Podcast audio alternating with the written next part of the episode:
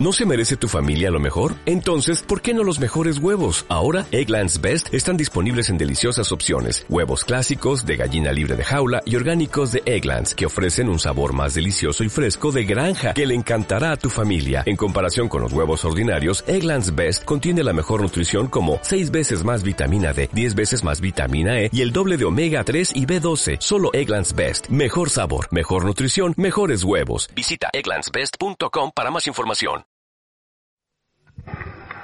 Como ya digo en la otra cara, este, las únicas posturas que yo de flamenco, pues las aprendí allí que, me las dijo ese nombre, la, estas de la media granaina, que no las conocía, la de fandango y todas esas cosas.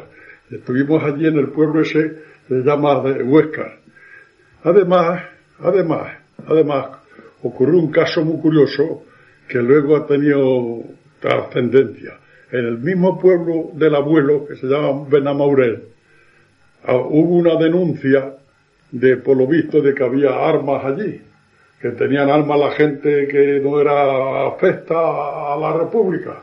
Y fuimos allí a registrar, yo iba de cabo y llevaba pues, en mi, en mi escuadra estaba uno que procedía de, de la Guardia Civil que se llamaba Juan García, otro que era de, de allí de Torredón Jimeno, que después de la guerra ha ido a hablar a su padre y dijo que estaba en la cárcel, otro que se llamaba Lendines, que era de los Villares o Valdepeñas, que se llamaba, que era comunista, y dos muchachos jóvenes, uno que se llama Enrique Rodríguez de Dios y otro Uceda, que luego ya diré yo esto de Rodríguez de Dios y Uceda, pues resulta lo que ha pasado con ellos.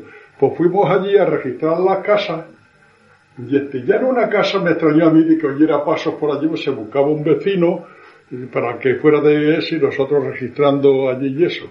Cuando llega Juan García ese y me dice, eh, Cabo, que hay una tienda que está cerrada por falta de asistencia y la tienen llena de todas las cosas. Hombre, nosotros no venimos a buscar eso. se lo dije al teniente, digo, mire usted qué pasa esto. El teniente dice, pues entonces se lo dijo al capitán y estaba el capitán en baza y fue el capitán, fue el capitán y le dijo, hombre, no le dan ustedes con el hambre que hay por ahí, con la gente que está descalza y eso y usted tener la, tienda cerrada por, falta de existencia, por tal, claro, eran obstáculos que le ponían al gobierno gente que no era simpatizante de eso. Y entonces que este lo sabía hacer bien, el guardia este el guardia este, Juan García, este levantó la acta, levantó la acta, que ya dicho sea de paso, vino a un entierro que vino a Baeza y lo saludé, y este, y el cabo que no me llevaba muy bien allí en Baeza, dice, es que conoces a este, dice, sí lo conozco, que este fue mi jefe en la guerra, digo, anda, toma por saco. Y este dice, digo, ¿qué tal la vida? Dice, lo pasé muy mal Dice, lo pasé muy mal por aquella acta que levanté yo en Benamaurel. Dice, tal, pero para, para, depurarme me ha, costado eso eh, trabajo. Dijo Juan García que estaba en Santa Elena, creo que, que ha estado de, guardia, una buena persona. Otro caso curioso, pues cuando hacía falta, pues nos cogían los de la escuadra, un día nos cogen, dice, venga, a los autobuses. ¿Eh? ¿Qué de los autobuses? Vamos, nos montamos al autobús, ¿dónde vamos? Allí no decía dónde íbamos ni nada. un coche, un coche grande aquello de la GLAE, y tiramos para arriba hacia Úbeda, hombre, vamos, tiramos para arriba, y ya llegamos a la puerta. Y le dije yo al, al este que había el policía y el sargento que iba con nosotros, que íbamos cuatro o seis nada más, guardia, y digo, quiero acercarme para saludar a mi madre, que soy de aquí. Dice, sí, sí, acércate me acerqué allí en la puerta y saludé a mi madre y entonces nos montamos y seguimos para arriba.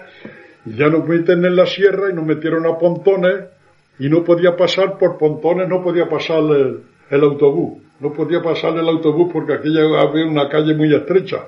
Y entonces con, con caballería y eso nos llevaron y fuimos a Santiago de la Espada.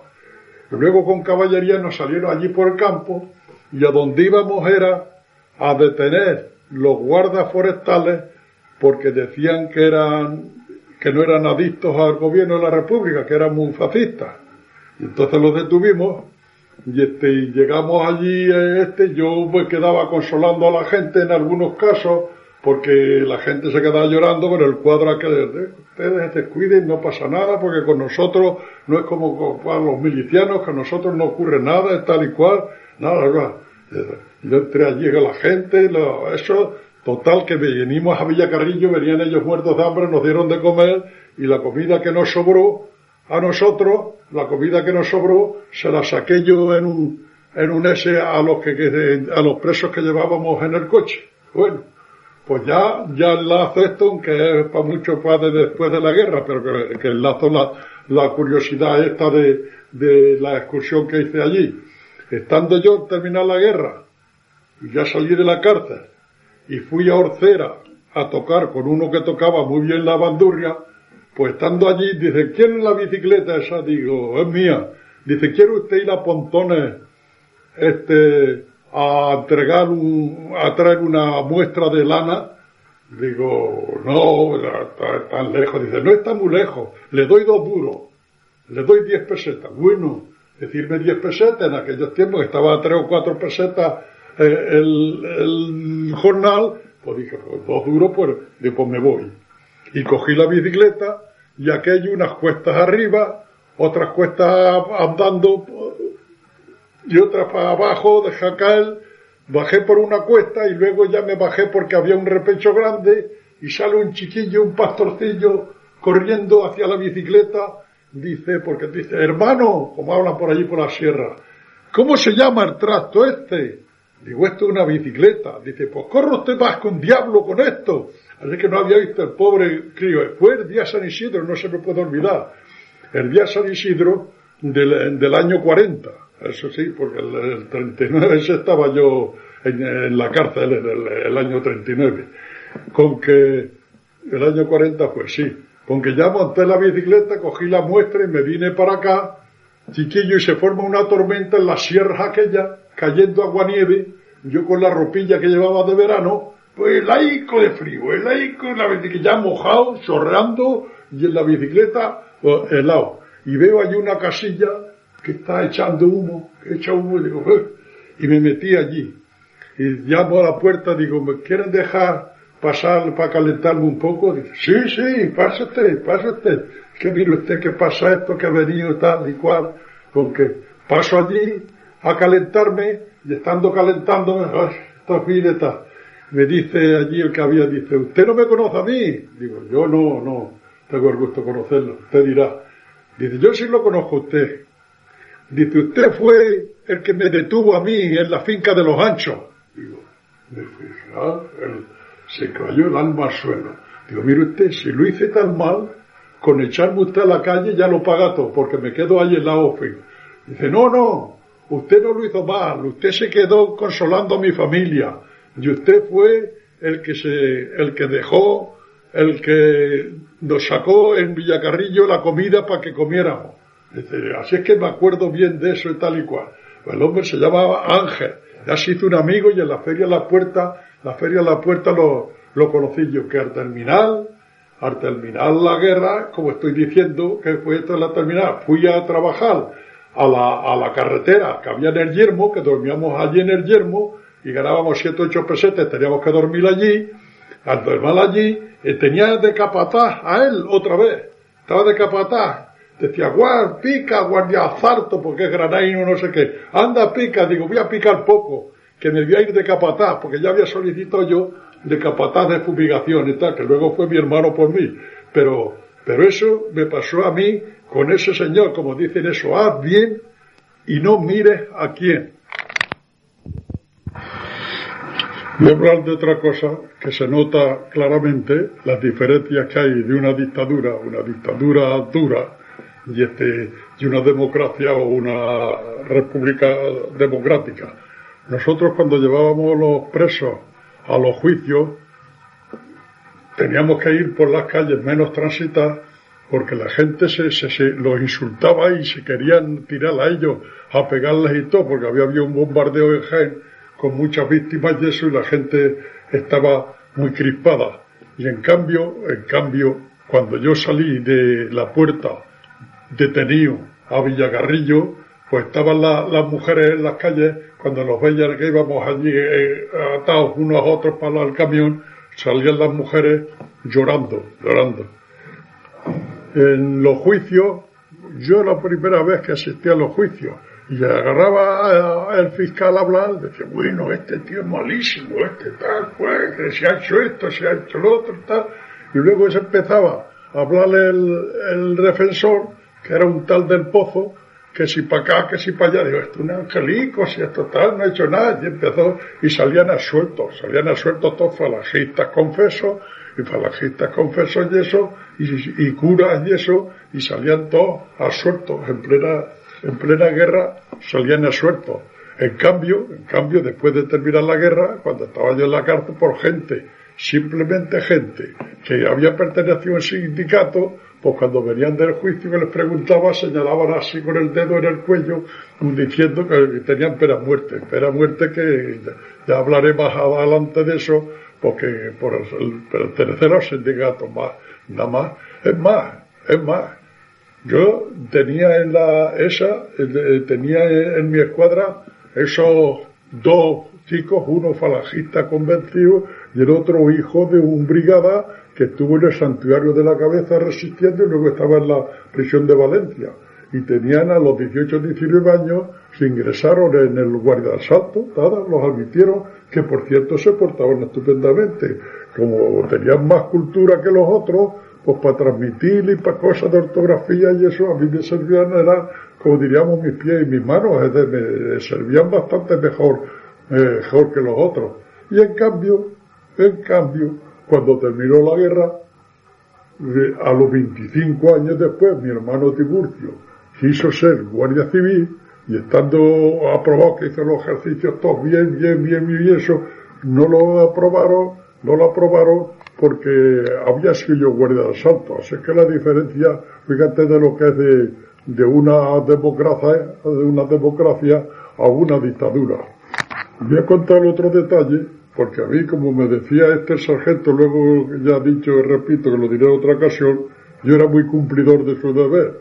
Y para que no hacer mala, mala imagen para los extranjeros, que siempre había extranjeros, pues de vez en cuando nos mandaba a nosotros a hacer servicio, a mí me mandaban con una escuadra a hacer servicio para que no hicieran colas en la plaza de abastos antes de abrirla, por eso, para que no hicieran colas allí porque los otros hacían unas colas y eso y tal. Y yo llegaba para que no le dejáramos nada más que cuando abrían el entrar a la gente.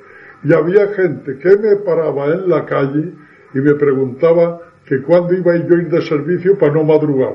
Porque llegaba la otra gente que de la cola y se iban a la una de la mañana, a las dos de la mañana, a hacer cola para poder comprar cuatro cosas. Y eso era una señal. Cuando yo iba de servicio no dejaba allí parar a, ninguna mujer, nada, fuera venga afuera, no tendría que pegarle ningún culatazo ni nada, nada más que, que, era una ley que me gustaba cumplirla, me gustaba cumplirla y, y, yo las leyes que me daba y las órdenes que me daba esas las llevaba yo a rajatar. Ya en los últimos días de marzo, que si había una paz honrosa, que si iban a respetar a los funcionarios, que se estaba de eso, estaba uno muy preocupado por ver, ver uno que la guerra ya estaba perdida pero que quería uno era salvar no solo el pellejo, sino a ver si se podía salvar también el destino. Pero nada, llegaron eso y que fueron a Burgos, no sé qué, a ese, y, y no se entendieron porque creo que no entregaban los barcos, no entregaron la aviación y rompieron las negociaciones y entonces ya después de que todos los españoles estábamos sin moral ninguna, entonces empezó Franco a atacar por todos los lados entonces pues, empezó Franco a atacar por, por todos los lados.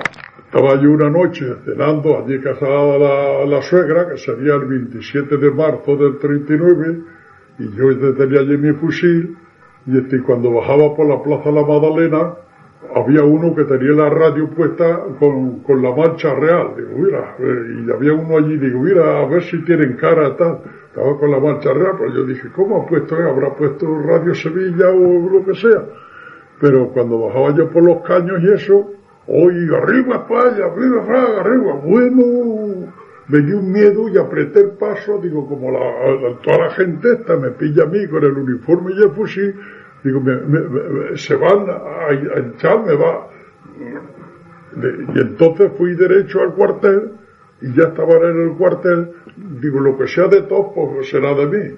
Cuando entré, entré allí y nos desarmaron y vi yo allí uno que era un pariente ya lejano que se llama Velo, Hortelano Velo, era el apellido, que procedía de la Guardia Civil, y veía yo que estaban nombrando algunos guardias para hacer servicio y otros los detenían allí en, un salón. Y este, y dije, bueno, y a mí, pues como no me dan para hacer el servicio, dice, yo no, no te dije yo que te apuntara a falange. Digo, a no me has dicho tú nada. Dice, hombre, pues está, espérate un poco. Entra aquí a la habitación esta, a ver lo que Y había allí sentado como un tribunal, entramos allí, entré, y estuve un momento y me salí. Y entonces aquellos acordaron de que, de que no, de que yo no era afecto. Entonces me llevaron arriba, me llevaron arriba al salón allí detenido.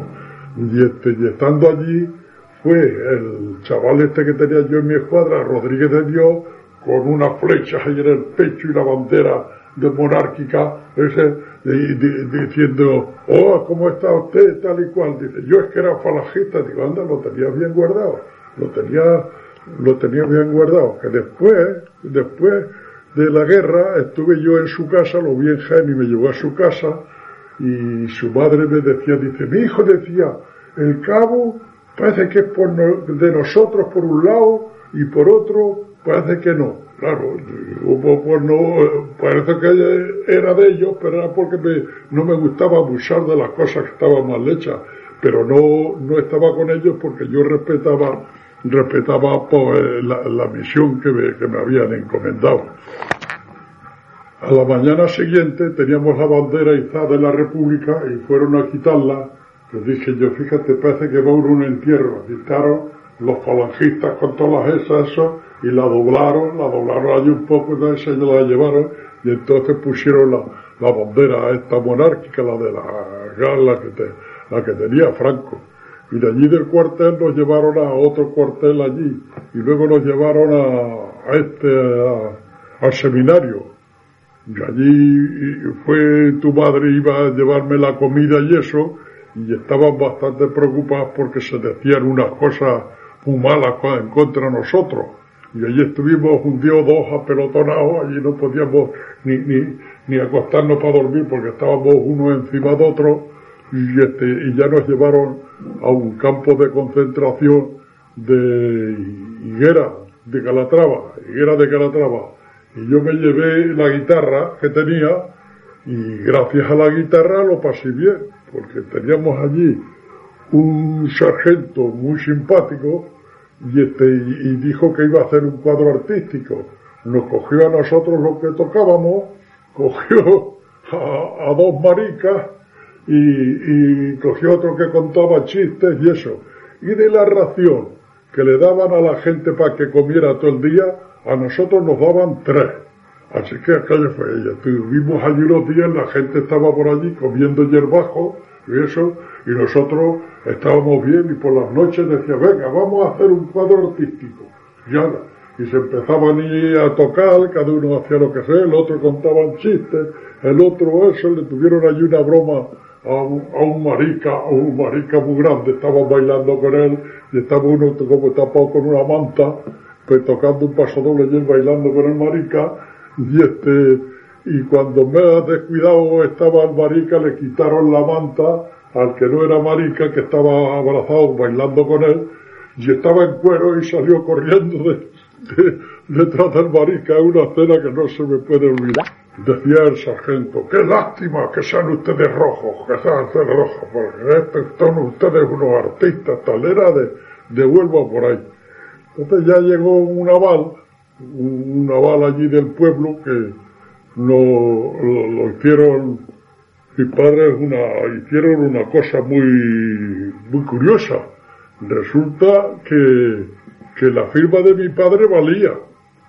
Y la firma de un primo de Miguel Ángel valía su padre también, que era comisario, también estaba detenido.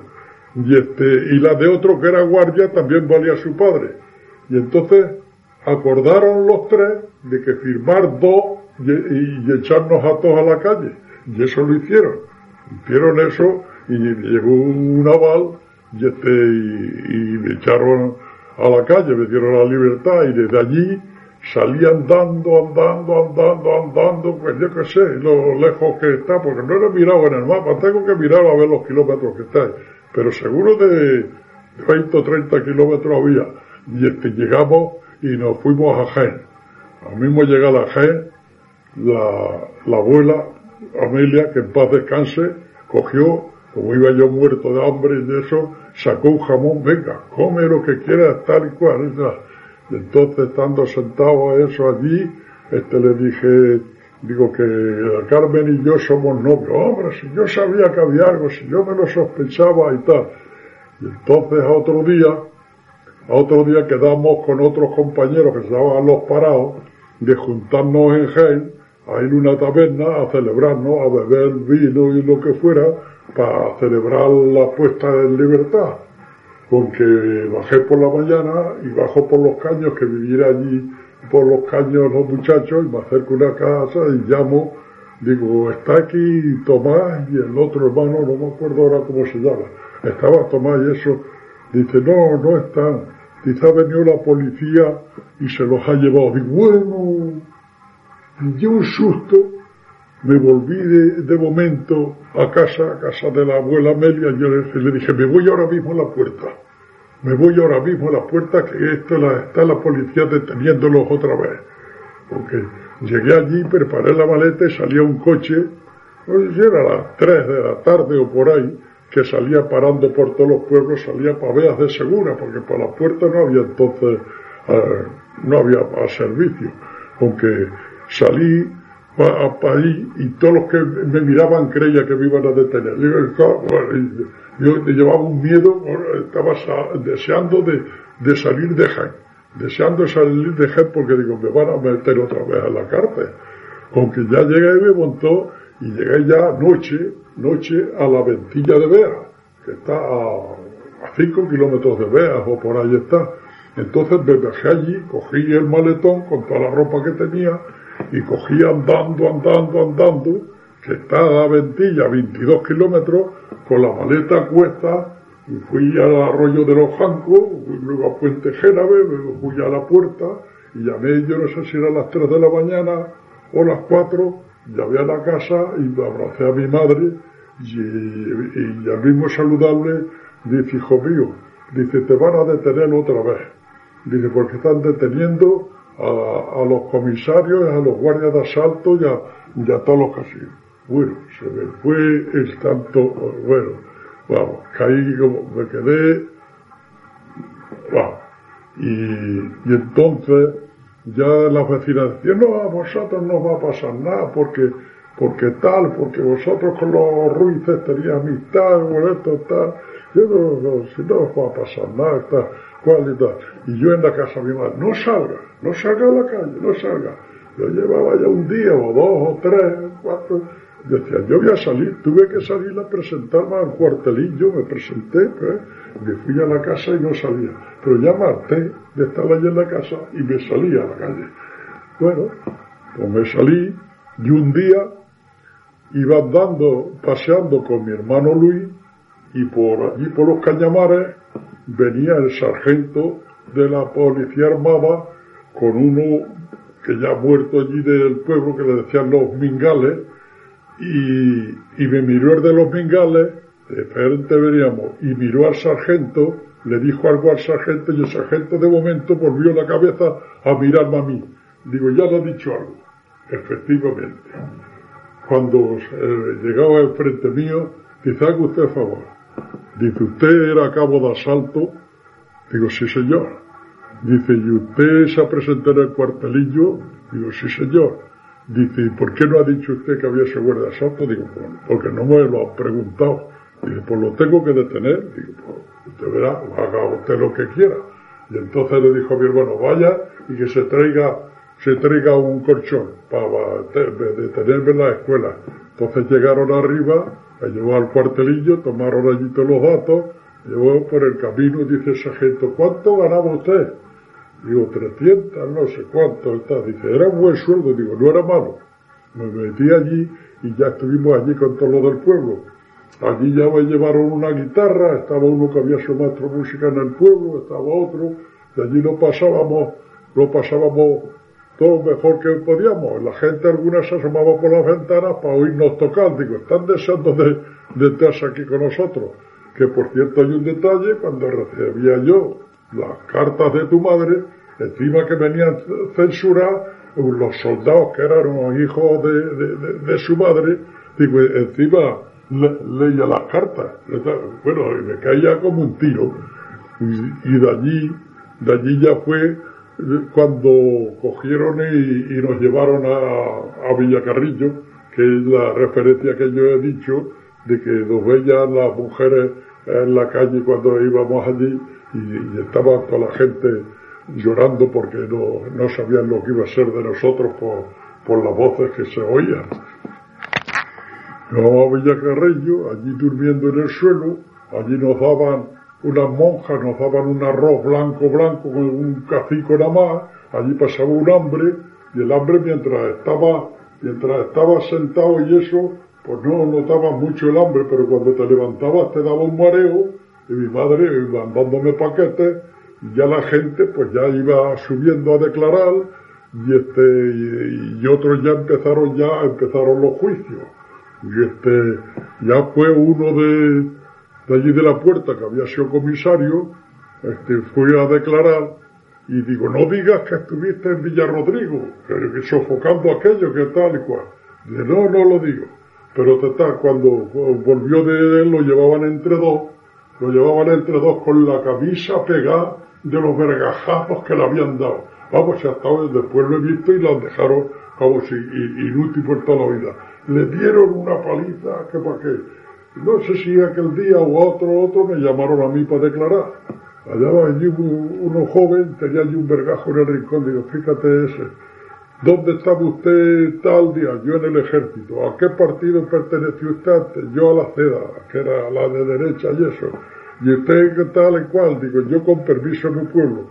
Ya se vuelve así con un genio y dice, entonces, ¿por qué está usted aquí? Digo, porque era guardia de Satones. Ah, bueno, váyase. Entonces ya, ya me fui.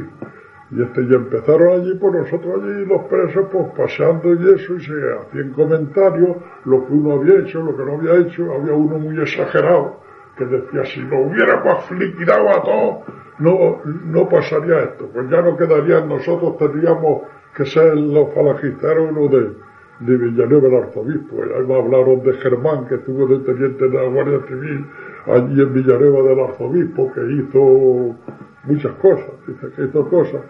Total que cuando una vez salieron al juicio y llegaron del juicio, aquello me dio a mí una impresión, porque ya habíamos hablado con todos de lo que habían hecho más o menos y eso, y hablaba con ellos y les dije, ¿qué? ¿Qué, qué ha salido tal?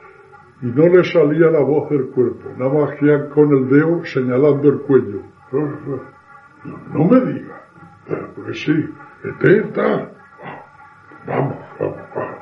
Es que pero esto es el juicio, pues estaba uno, estaba uno asustado, asustado, asustado. Es que, llegaba allí por la madrugada, llegaba por la madrugada, fulano de tal, fulano de tal, fulano de tal, y lo sacaban por, lo, llegaban a, a, fusilarlo.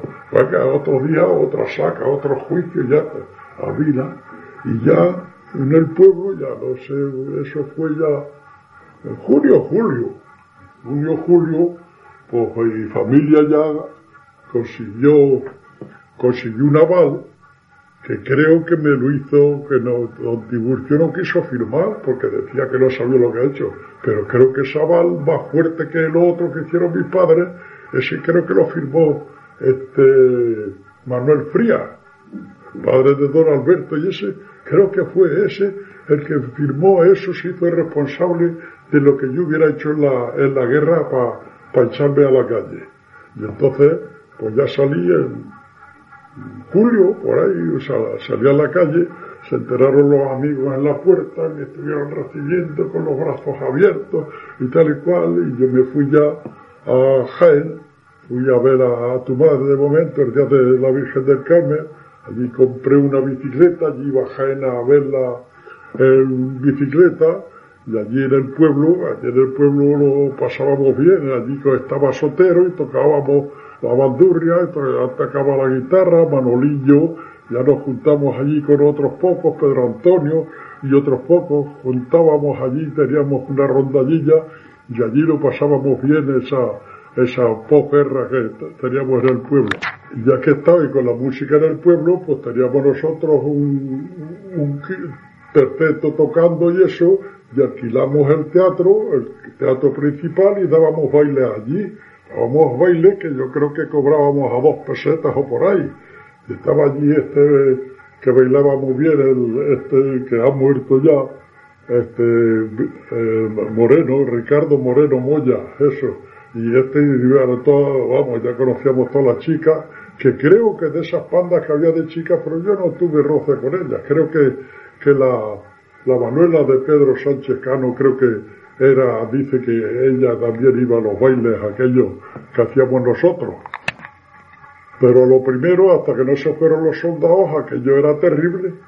Aquello era terrible porque llegaban los soldados con el fusil a llamarme para que fuera a tocar para que se divirtieran ellos. Así que me llevaban casi conducido.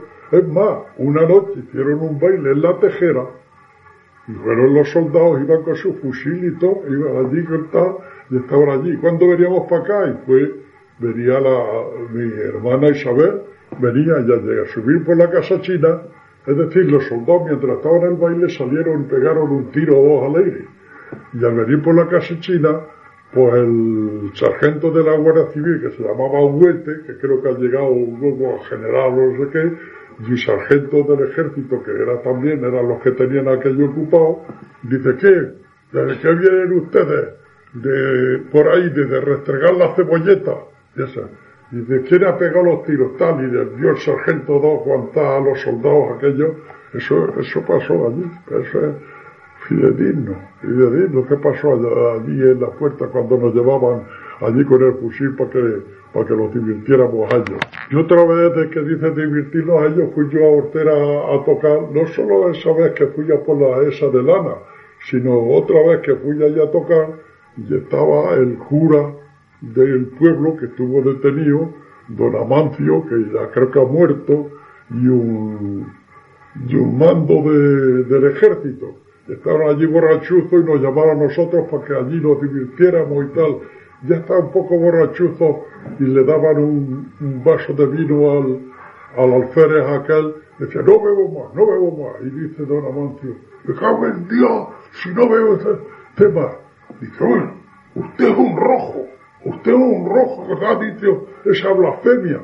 Y decía el cura, dice, no, déjalo usted, no se ponga usted así. Se ponga que desde ahora llegue y confiesa conmigo y ya, no, no, ustedes es que son unos rojos. Dice, hombre, perdón usted que hemos estado dos años y pico de rojo y se ha puesto. No, no, no. Y cogió el, cogió el alférez y se fue y se lo dejó a los dos solo allí. Nosotros nos quedamos. Nosotros con la música organizamos una rondalla que se llamaba La Vid Margar, que era vizcaíno Martínez Sotero y García eh, este. Y era lo que he dicho antes que tocábamos en el teatro y eso íbamos a la, a la bodas a tocar. Y hay una serie de anécdotas y cosas que nos ocurrieron muy curiosas. Hay allí uno de los que tocaba también, que fue a, fuimos a la boda. Y entonces, pues, como nos llevó a la boda, estuvimos tocando, pero luego, pues, nos dio así vergüenza y dimos el regalo. Regalo en aquellos tiempos era un dinero, dimos 10 pesetas, dimos 10 pesetas. Antes, en la boda de Guillermo, todavía vivo en la puerta, que ha estado tocando hasta hace poco.